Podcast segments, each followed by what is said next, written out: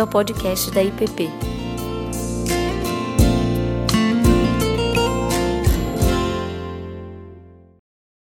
Bom dia, irmãos. Boa notícia. Hoje temos imagens, temos projeção. Ironicamente, falaremos sobre reforma protestante e iconoclastia, então a remoção de imagens das igrejas, como parte do movimento histórico. Mas ao longo desse mês temos ah, e falaremos nas próximas semanas sobre esse tema, a beleza que salva o mundo, a presença de Cristo na arte, na cultura. Ah, como tem sido meu, não apenas meu objeto de estudo pessoal, particular, mas também reflexões, ah, inquietações pessoais da alma, pensando na minha própria vocação e ofício pastoral, também ligado com outras áreas no qual tenho grande apreço, como design, as artes, e tenho trazido essas reflexões também como uma forma de estímulo para pensarmos nas nossas próprias vocações, de que maneira que Deus se revela no mundo por meio da beleza, nos desperta os sentidos para de alguma maneira também refletirmos a sua glória na própria criação. E por isso a gente tem refletido ao longo dessas últimas semanas ah, sobre essa pergunta: por que se importar com a arte, com a beleza? E a resposta mais básica e simples é porque Deus também se importa com a arte e com a beleza.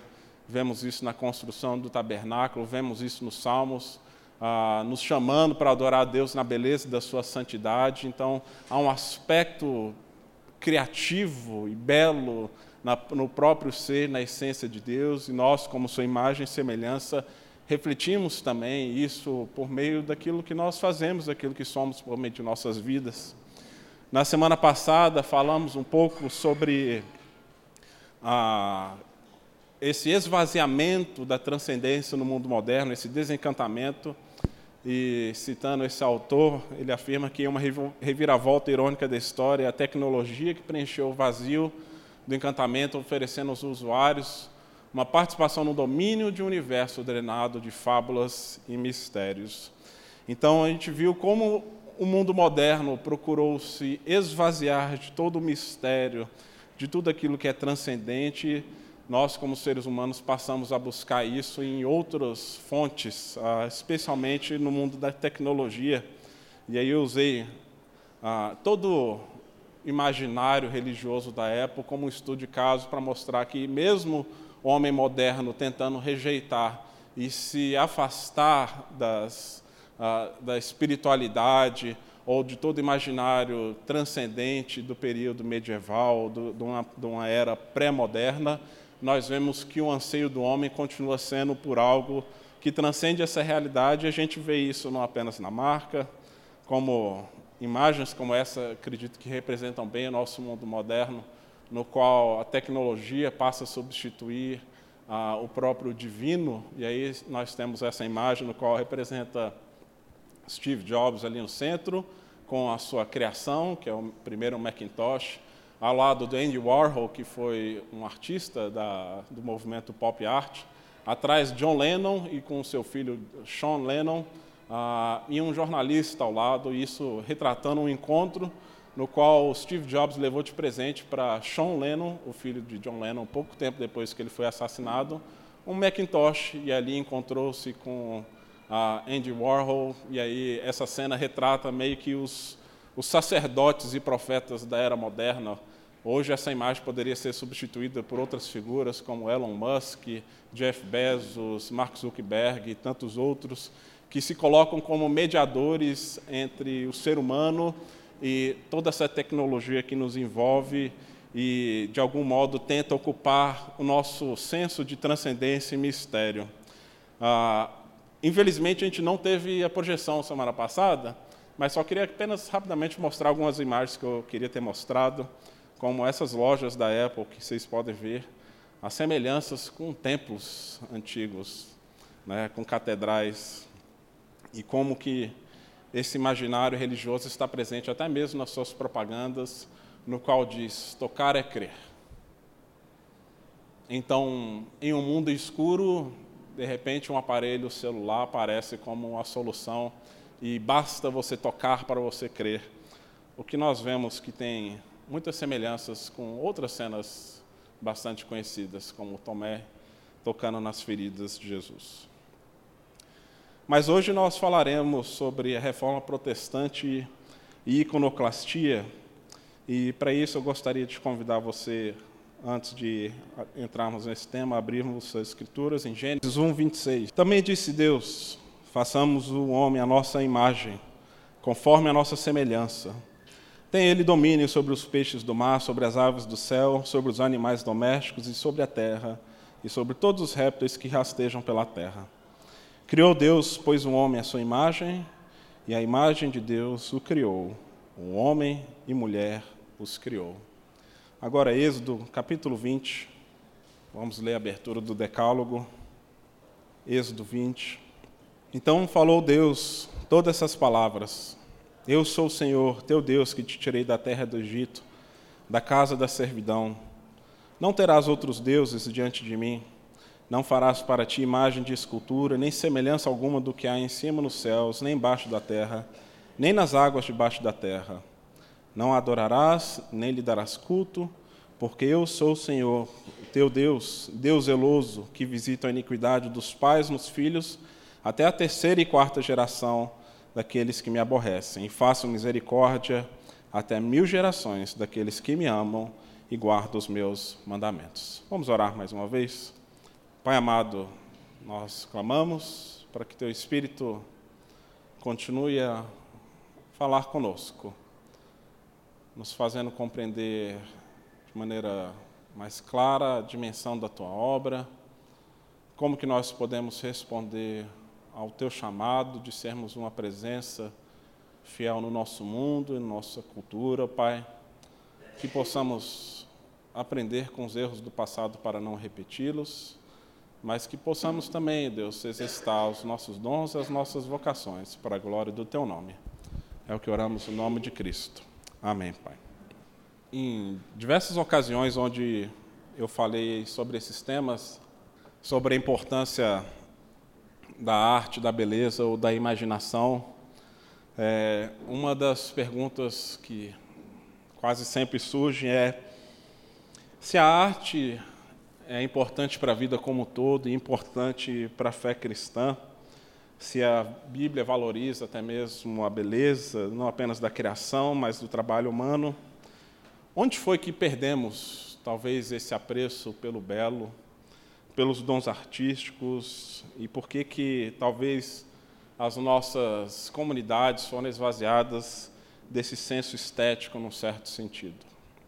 Ah, e talvez um caminho para nós compreendermos a razão pelo qual esses fenômenos aconteceram, ou talvez por esse distanciamento das artes, especialmente das artes visuais, podemos, de algum modo, voltar e ver com aquilo que aconteceu durante a Reforma Protestante. Ah, é comumente associado aos reformadores não apenas um movimento iconoclasta, como a destruição de imagens, como uma falta de apreciação pelo belo. Ah, e nós, e meu objetivo aqui hoje é refletir se isso tem fundamento, se sim, por que aconteceu, ou se de algum modo a reforma protestante também trouxe para nós contribuições para os mais diferentes campos do exercício da vocação humana, incluindo as artes, e quais seriam essas contribuições. E eu confesso que as respostas para esses questionamentos são complexas, uma vez que fazermos essa leitura histórica e, e compreendermos o contexto e as motivações por trás das ações dos reformadores, é um exercício que muitas vezes é quase que muito exaustivo, ah, mas sabemos muito bem que a reforma protestante foi um movimento ah, necessário como reação a diversos abusos e distorções bíblico-teológicas sociais na época medieval. E as causas e fatores que levaram e conduziram para a reforma protestante foram multifacetados, não temos um único razão ou motivo.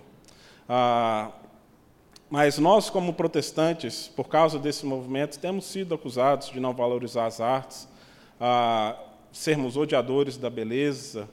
A, nós vivemos num país predominantemente católico, onde há amplo uso, sim, de estátuas, imagens, ícones, vitrais em grandes catedrais, nós acabamos gerando um certo, tendo um certo desconforto com qualquer tipo de imagem que remeta a cenários religiosos. um teólogo e músico chamado Jeremy Bagby, ele afirma os temores que há presente dentro da nossa própria tradição reformada e as artes em geral, e ele diz que as fraquezas da tradição reformada têm sido regularmente ensaiadas, o medo exagerado da idolatria, uma suspeita excessiva das artes, uma tendência a desconfiar de todas as imagens e uma escassez de reflexão sobre a beleza e uma incapacidade frequente de levar a fisicalidade ou a materialidade a, a sério e assim por diante.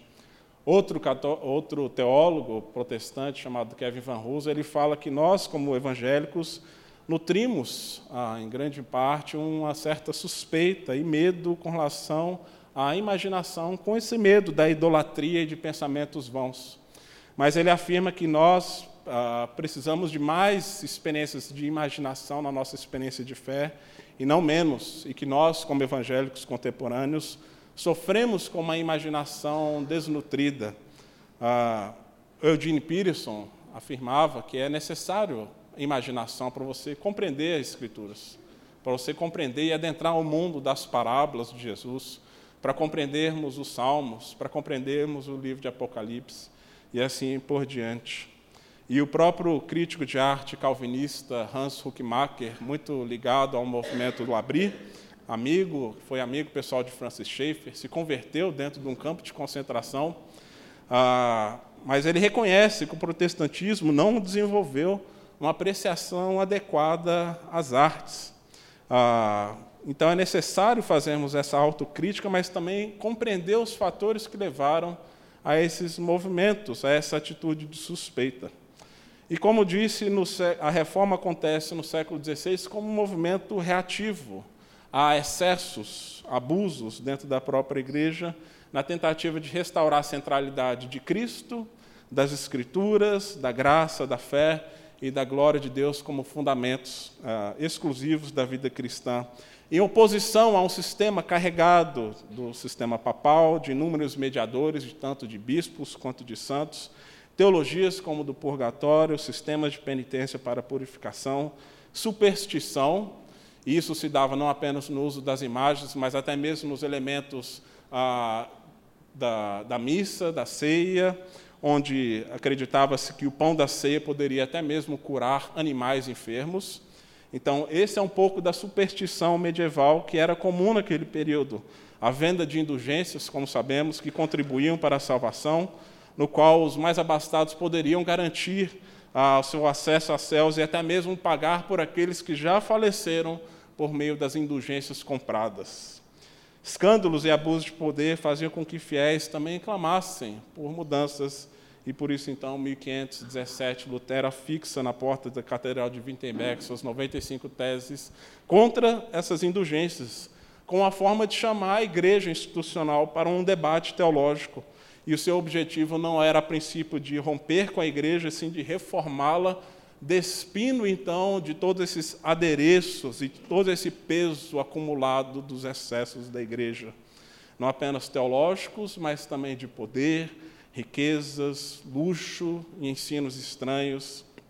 E as imagens, assim como a arte e a arquitetura, tinham também um papel preponderante dentro desse processo. O Papa Gregório do Império Bizantino, ele acreditava que as imagens que eram presentes dentro das catedrais e as relíquias sagradas, né, objetos como restos mortais dos santos, poderiam ajudar as pessoas a compreender o Deus verdadeiro, especialmente os incultos.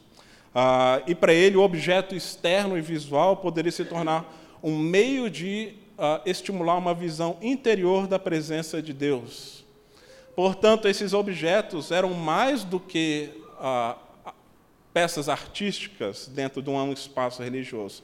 Tornaram-se amuletos sagrados, no qual as pessoas se apegavam e criam que poderiam, de algum modo, mediar a relação do fiel com o próprio Deus.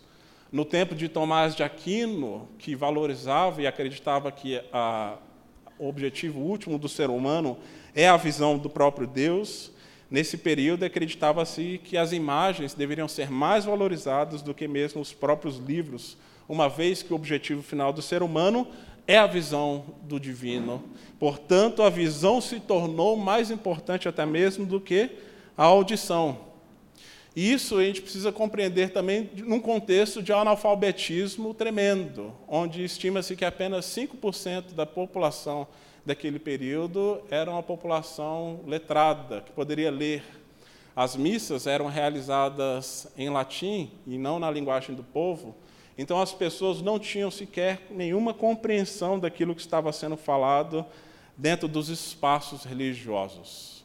Restando então apenas as imagens, as estátuas, os afrescos e os vitrais, como Bíblias do pobre, como chamavam, como uma linguagem visual que poderia retratar os acontecimentos bíblicos e criar também uma série de mediadores, então, para os fiéis.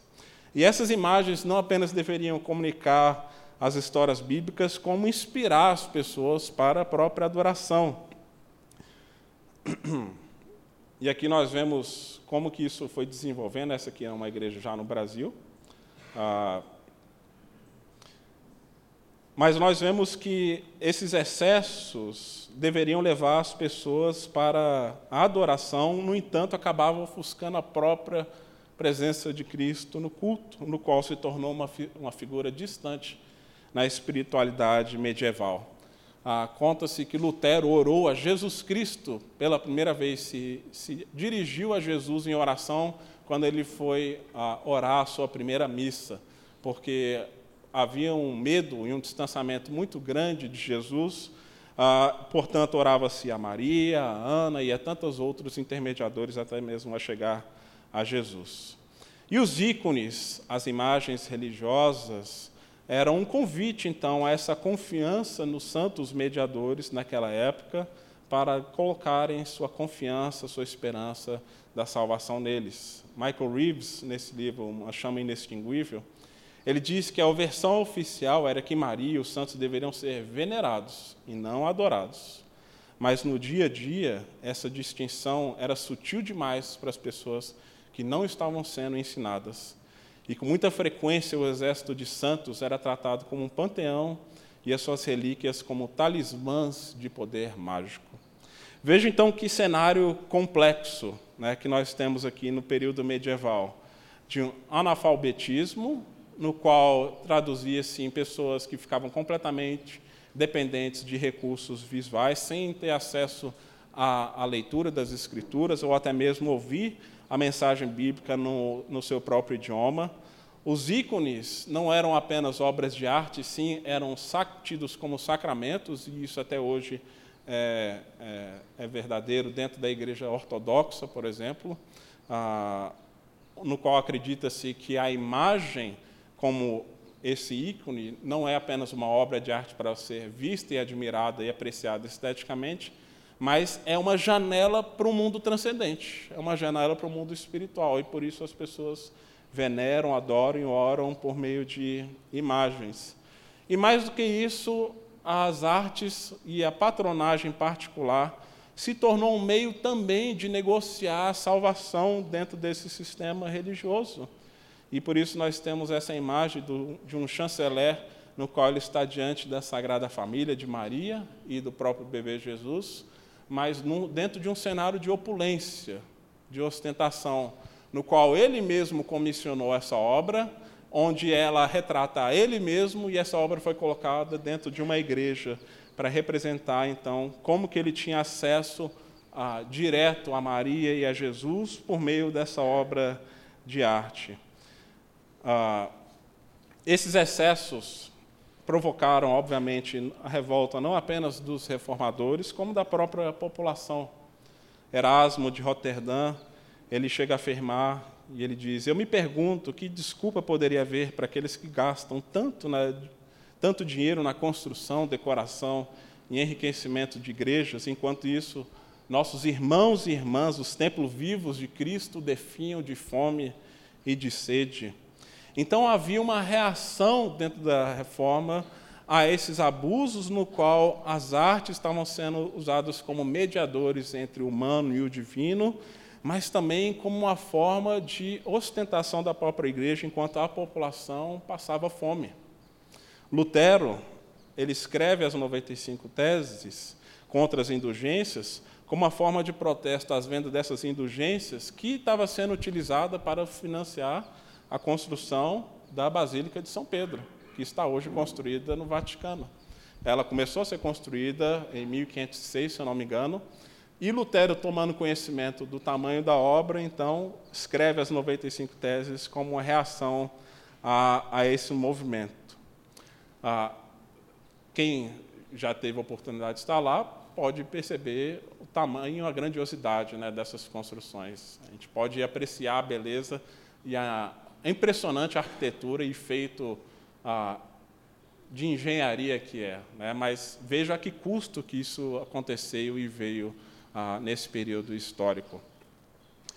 Então, segundo um historiador, ele afirma que, na perspectiva dos reformadores do povo, ah, esse mundo velho não precisava apenas ser abandonado, para eles ele precisava ser destruído.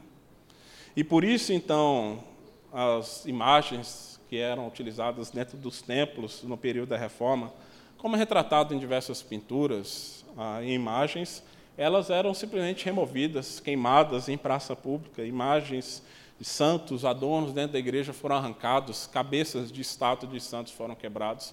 Em inúmeras catedrais da Europa nesse período, como uma forte reação a todo esse cenário complexo no qual a igreja estava inserida no período medieval. Agora havia também, obviamente, um fator teológico por trás dele que tinha a ver com o, a interpretação do segundo mandamento, que aquilo que nós lemos agora há pouco. Ah, e isso foi um dos motivos também pelo movimento iconoclasta acontecer dentro das igrejas reformadas e protestantes. Ah, como que as igrejas e os reformadores compreenderam e interpretaram o segundo mandamento. E a reforma não foi o primeiro momento onde essas controvérsias teológicas aconteceram. O sétimo concílio ecumênico de Nicéia, em 787 também, essa questão do uso das imagens religiosas veio à tona e a igreja ah, passou por esse momento de tensão e discussão sobre qual deveria ser o papel das imagens religiosas dentro da própria espiritualidade. Ah, mas católicos e luteranos, historicamente, interpretaram tanto o primeiro mandamento, de não ter outros deuses diante de mim, como não farás imagem de, para ti de imagem e escultura, como parte de um mesmo mandamento. E por conta disso, eles compreendem que esse mandamento diz respeito não a fazer imagens, sim adorar falsas imagens de Deus. É uma proibição contra a idolatria e não necessariamente do, simplesmente fazer imagens. No entanto, dentro da perspectiva calvinista, ah, tem sido interpretado de maneira distinta. E Philip Hayek, ah, um teólogo reformado resume bem esse pensamento quando ele diz que o primeiro mandamento tem a ver com adorar o Deus correto e devemos rejeitar todo falso Deus para adorar o, o Deus verdadeiro, que é o único Senhor e Salvador. Mas o segundo mandamento para ele tem a ver com adorar o Deus certo da maneira correta. E nós não podemos adorá-lo por meio de qualquer ídolo feito pelo homem. Isso também é reafirmado dentro da nossa própria confissão de fé, no qual diz que não basta adorarmos a Deus do jeito, adorar o Deus correto, é preciso adorá-lo também da maneira como ele deseja. Então, para Calvino, qualquer tentativa de reduzir Deus ou reproduzir Deus na forma de uma escultura ou dentro de uma imagem humana é condenável, e não apenas condenável, como é impossível. É impossível conter o eterno dentro de uma imagem, dentro de um pôster, dentro de uma escultura, dentro de um símbolo religioso, para conter o Deus infinito e eterno. Mas, em segundo lugar, o motivo pelo qual foi interpretado assim o mandamento diz respeito também como nós, seres humanos, nas Escrituras Sagradas, somos vistos como a imagem de Deus na terra. Quando a gente vê a, a narrativa da criação em Gênesis, O professor Ian Provan conta que essa linguagem da criação de Gênesis é uma linguagem muito parecida com a construção de templos antigos e até mesmo feita por pagãos, no qual, no período de uma semana, era erigida esse santuário, ou de um período maior, mas o último objeto, o último elemento a ser colocado dentro de, de, desse templo, de qualquer templo que seja, era a imagem do Deus que iria, que era representado por esse templo. E na narrativa bíblica da criação, nós vemos que Deus cria o cosmos inteiro como um templo, como um santuário, a criação, os céus, a terra, o mar, os animais, são o seu templo. E o último elemento que ele coloca dentro da criação é a sua imagem. Mas a sua imagem não é uma estátua, a sua imagem não é uma escultura, a sua imagem somos nós, seres humanos, criados à sua imagem e semelhança. E por isso, nós vemos Christopher Wright dizendo que a única imagem legítima de Deus é a imagem de Deus criada, a imagem do Deus criado à sua imagem e semelhança é o ser humano vivo, pensante, trabalhando, falando, respirando, relacionando. Nem mesmo a estátua o fará, apenas uma pessoa humana. Os puritanos compreenderam isso e, na medida em que eles iam removendo as imagens dos seus espaços sagrados, as imagens sagradas dos espaços de culto, eles procuravam refletir isso no seu estilo de vida. E aí um autor vai dizer que as imagens eram banidas das igrejas, mas no lugar dessas imagens sagradas, toda a vida em seus padrões, estruturas, assumiu o caráter de um ícone da presença de Deus. E no meio desse teatro da glória de Deus, é a pessoa individual, como uma imagem especial de Deus, que se destaca como foco dramático na narrativa da salvação. Então, que os protestantes, e em seguida os puritanos, compreenderam, e que nós compreendemos até hoje, é de que no lugar de imagens sagradas, o ser humano é a imagem do Deus invisível. Que o ser humano é a imagem e semelhança desse Deus criador, que nos chamou, sim, para exercitar nossos dons criativos e belos, mas não para criar simplesmente ah, imagens religiosas que tentam, de algum modo, mediar sua presença no mundo, porque nós somos essa presença do Deus invisível no meio do mundo. E aí o Ian Provo vai destacar que quando Deus manda construir o tabernáculo e a arca da aliança, nós temos os querubins apontando para o centro da arca e esse centro está vazio. Ou seja, a presença de Deus é, é, é manifesta por um vazio onde há ali a sua palavra. Mas todo o povo, como reino e sacerdotes, deveria servir então como imagem de Deus no meio da criação. Agora, nós sabemos também, por Colossenses 1,15, que Jesus Cristo é essa imagem plena e perfeita de Deus, no qual Paulo vai dizer que esta é a imagem do Deus invisível, o primogênito de toda a criação. E a palavra que, Jesus, que Paulo utiliza aqui para dizer imagem de Deus invisível é ícone. Jesus é o ícone, é a imagem do Deus invisível presente em toda a criação. Agora, o que, que isso significou para o campo das artes e os desdobramentos disso dentro da própria reforma protestante e que herança nós trazemos e carregamos desse movimento, né? Ah, para Lutero, as imagens em si mesmas não eram um problema. Falando diretamente de imagens, ele afirma que somos livres para tê-las ou não, e falando de imagens religiosas. Embora eu fosse muito melhor se não a tivéssemos. Ele diz: eu sou parcial com relação a elas. Mas pode-se observar que em igrejas luteranas permaneceu uma estética mais semelhante à do catolicismo, só um pouco menos elaborado.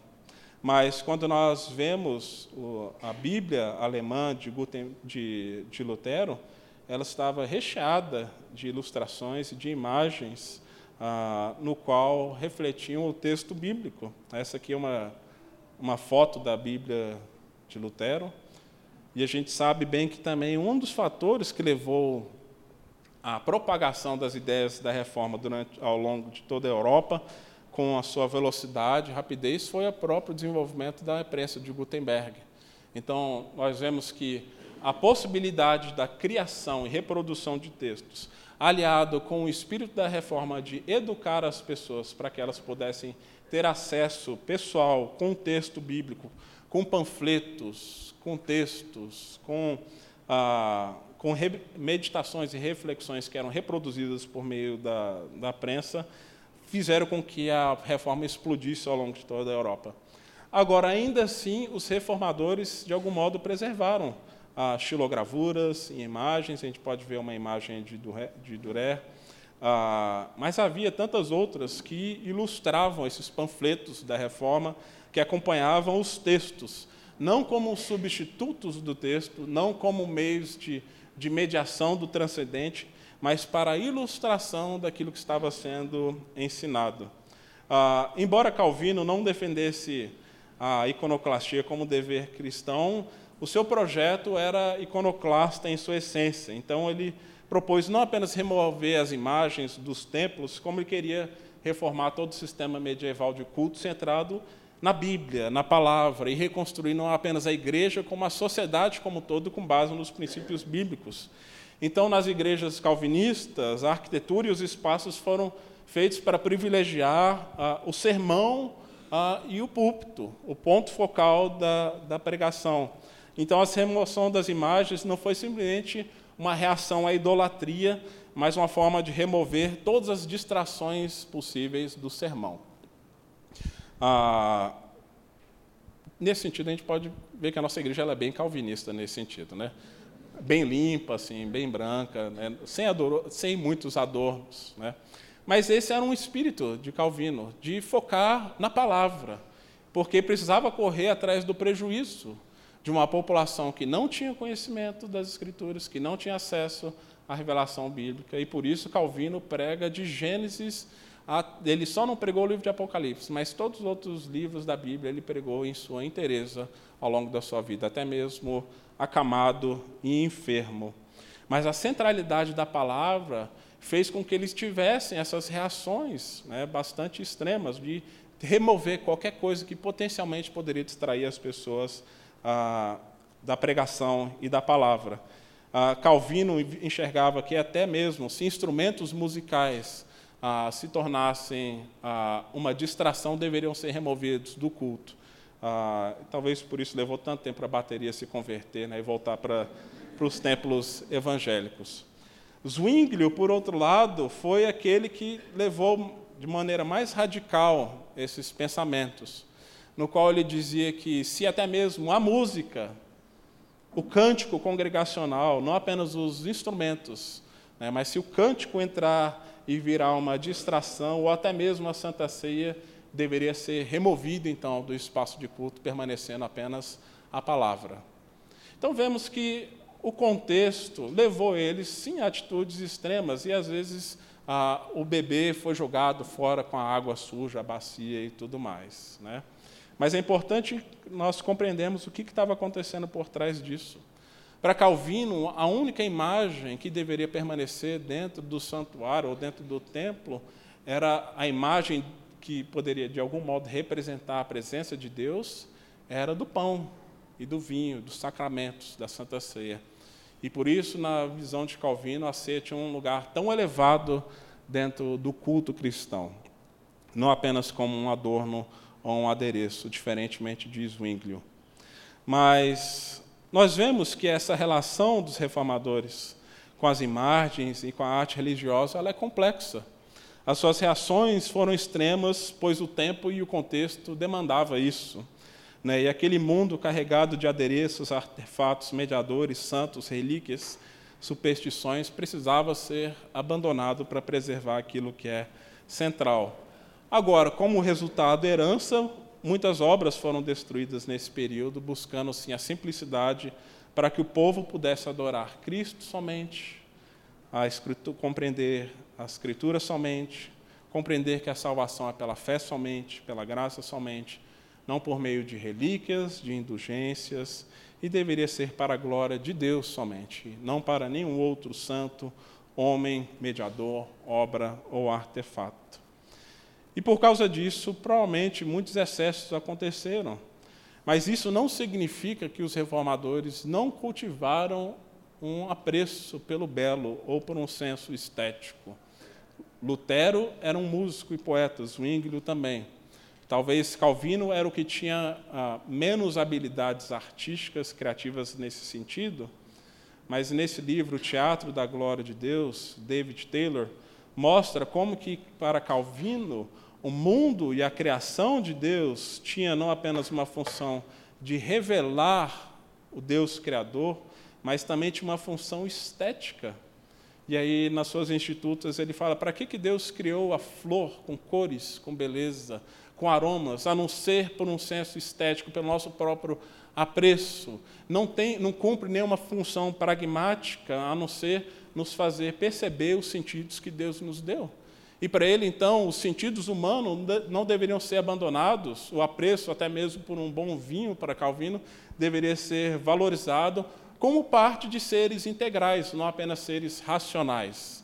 Então, a própria criação tinha essa função revelatória, estética, pedagógica. Ele fala dos céus como um manto no qual Deus se oculta e se revela ao mesmo tempo, por isso tem uma função pedagógica, admoestatória. Ah, Jesus usa elementos da criação para admoestar seus discípulos, não é mesmo? Olhai para os lírios do campo, olhai para as aves do céu, aprendam com eles. Vejam o cuidado que eu tenho, que o Pai tem com vocês por meio da criação. E que, por fim, deveria ter uma função doxológica, que é de levar o homem a adorar a Deus somente, uma função doxológica. Ah,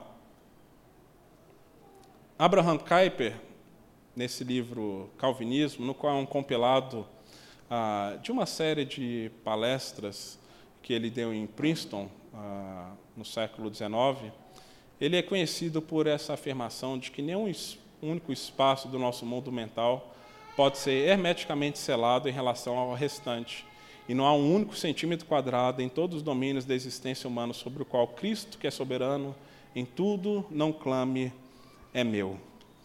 Abraham Kuyper ele reconhece que o calvinismo não desenvolveu um apreço por, por alguns sentidos artísticos e estéticos, mas nele ele traz, nesse livro ele traz uma, um capítulo no qual ele fala sobre a influência do calvinismo na arte, no qual ele diz que, como portador da imagem de Deus, o homem possui a habilidade de criar algo belo e de deleitar-se nele no qual ele revela que até mesmo Calvino tinha um apreço pela pintura, música e teatro fora de um ambiente religioso e que a arte deveria ser um antídoto para todo tipo de materialismo e racionalismo que ameaçavam atrofiar o ser humano para Kuyper.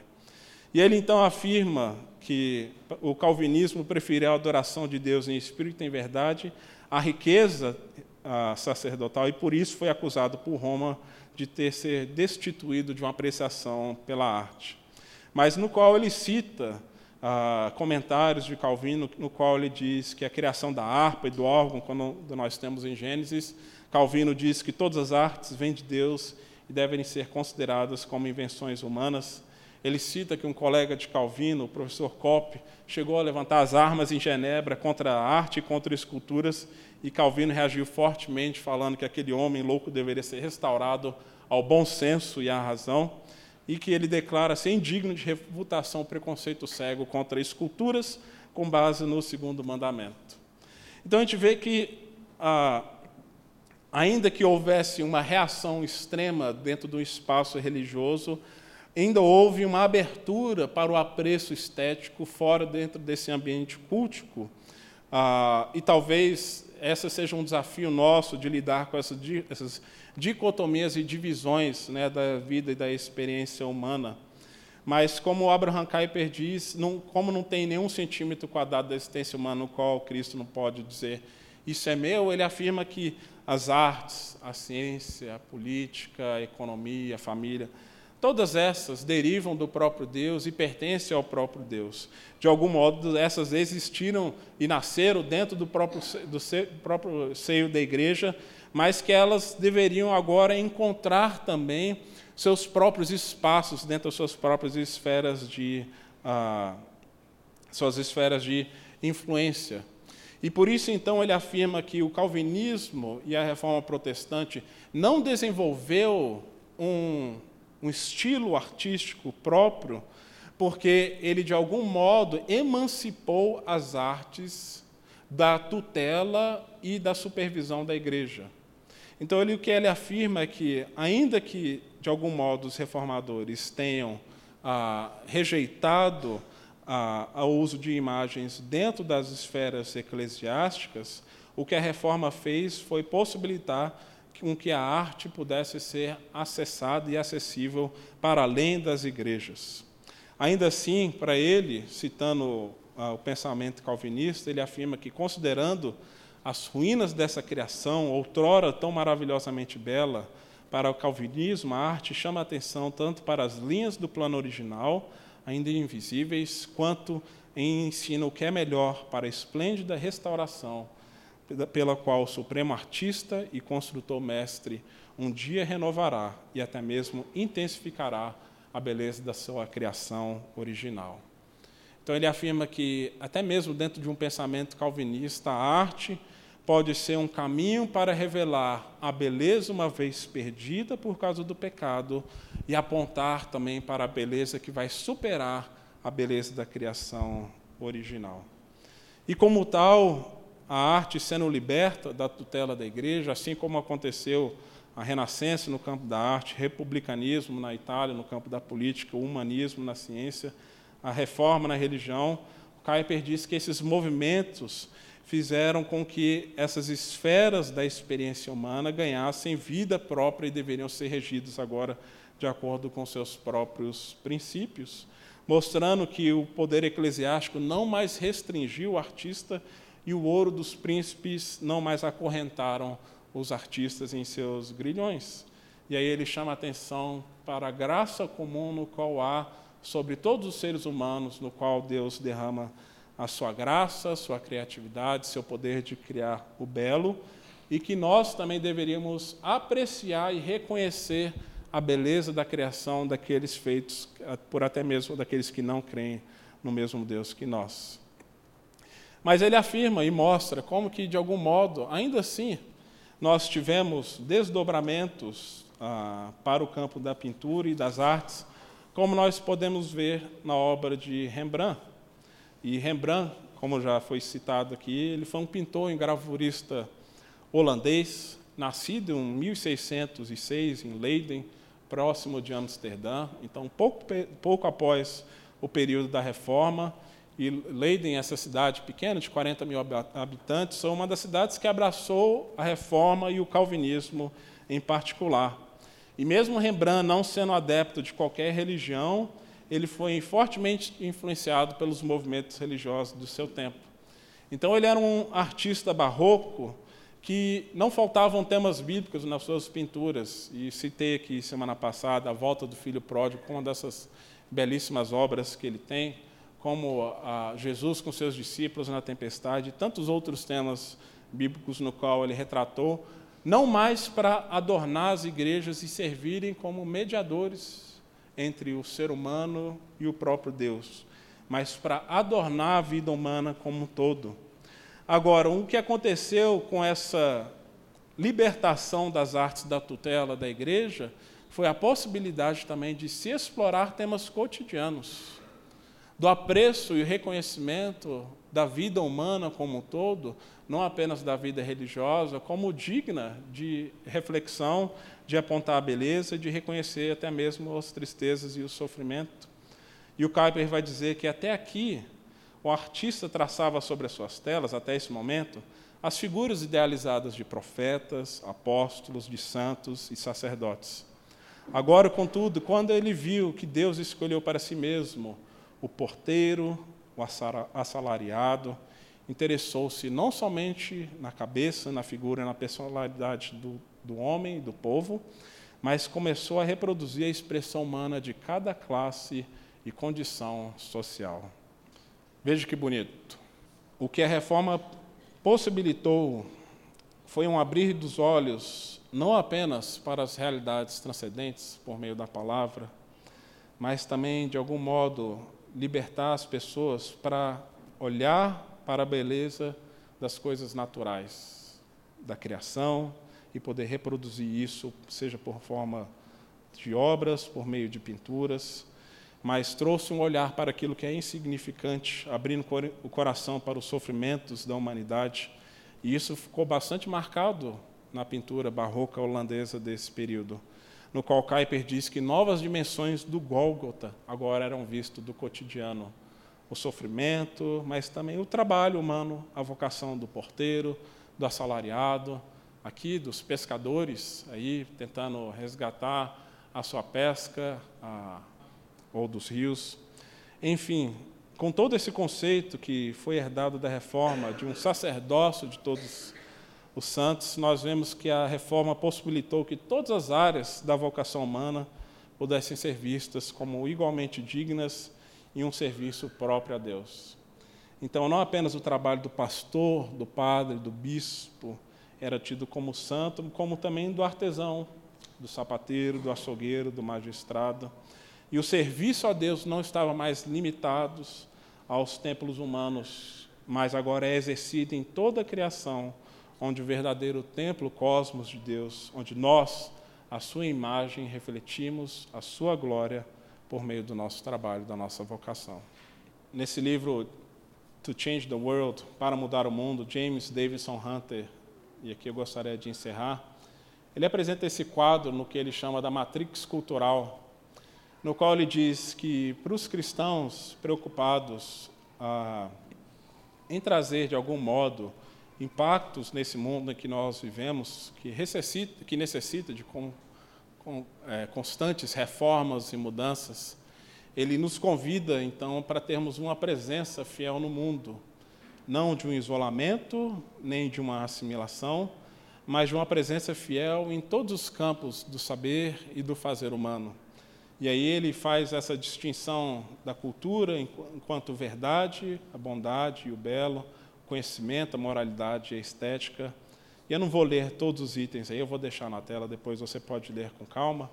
Mas no qual ele diz que todas essas áreas da experiência e do saber humano deveria ser ocupada por cristãos. E esse também era o pensamento de Kuyper, com base nos princípios da reforma, de que o cristão não deve se furtar em pesquisas de universidades de ponta, seja nas humanidades, ciências sociais, ah, deveria estar presente em opiniões de elite, em jornais e revistas. Nós temos aqui irmãos também presentes nessas áreas, nesses campos, presentes em editoras acadêmicas e publicações formadoras de opinião, em educação de alto nível, faculdades de ponta, jornalismo, seminários, faculdades teológicas, escolas privadas, no cotidiano do jornalismo comum, da internet, das editoras de massa, nas igrejas, sinagogas, Ministério de Ensino, Escola Pública e Educação Cristã. Seja no campo da moralidade, pensando em filosofia acadêmica e psicologia moral, mas também nas escolas de direito, escolas de políticas públicas, em think tanks de políticas públicas, grupos de interesse especial, e assim por diante. ONGs locais, missões com juventude, educação moral, nos níveis mais cotidianos aos níveis mais elevados da cultura. E também dentro do campo da estética, seja a presença de artes visuais, literatura, poesia, música clássica, dança, a presença em museus, na televisão pública, na televisão privada, no cinema, no jazz, no TV em horário nobre ou em filmes de massa, em música popular, TV a cabo, revistas de massa. Enfim, essa lista ainda poderia se estender a tantas outras áreas também, engenharia, tecnologia e assim por diante. Ah, mas o que nós vemos para Hunter é que não tem nenhuma área da experiência humana no qual Cristo possa dizer: Isso é meu. Isso não significa que a igreja vai dominar sobre essas áreas, mas nós participamos como uma presença como uma imagem de Deus dentro desses ambientes. E eu louvo a Deus porque aqui na nossa comunidade temos irmãos nas mais diferentes áreas desses quadros aqui, e em tantos outros, exercendo fielmente a sua vocação. Mas o com que eu gostaria de concluir é esse convite para nós percebermos a criatividade e a grandeza de Deus, no qual nos chama sim para produzirmos arte, beleza, mas que isso não seja restrito a um ambiente cultico, onde a nossa adoração não apenas se restringe ao domingo e ao templo, mas ela vai além para as universidades, para os nossos ambientes de trabalho, para as nossas famílias, para as nossas vizinhanças, onde no templo cosmos de Deus possamos ser a imagem e o ícone de Deus no mundo para a glória do próprio Cristo. Você acabou de ouvir o podcast da IPP. Para saber mais, acesse nossa página em www.ippdf.com.br.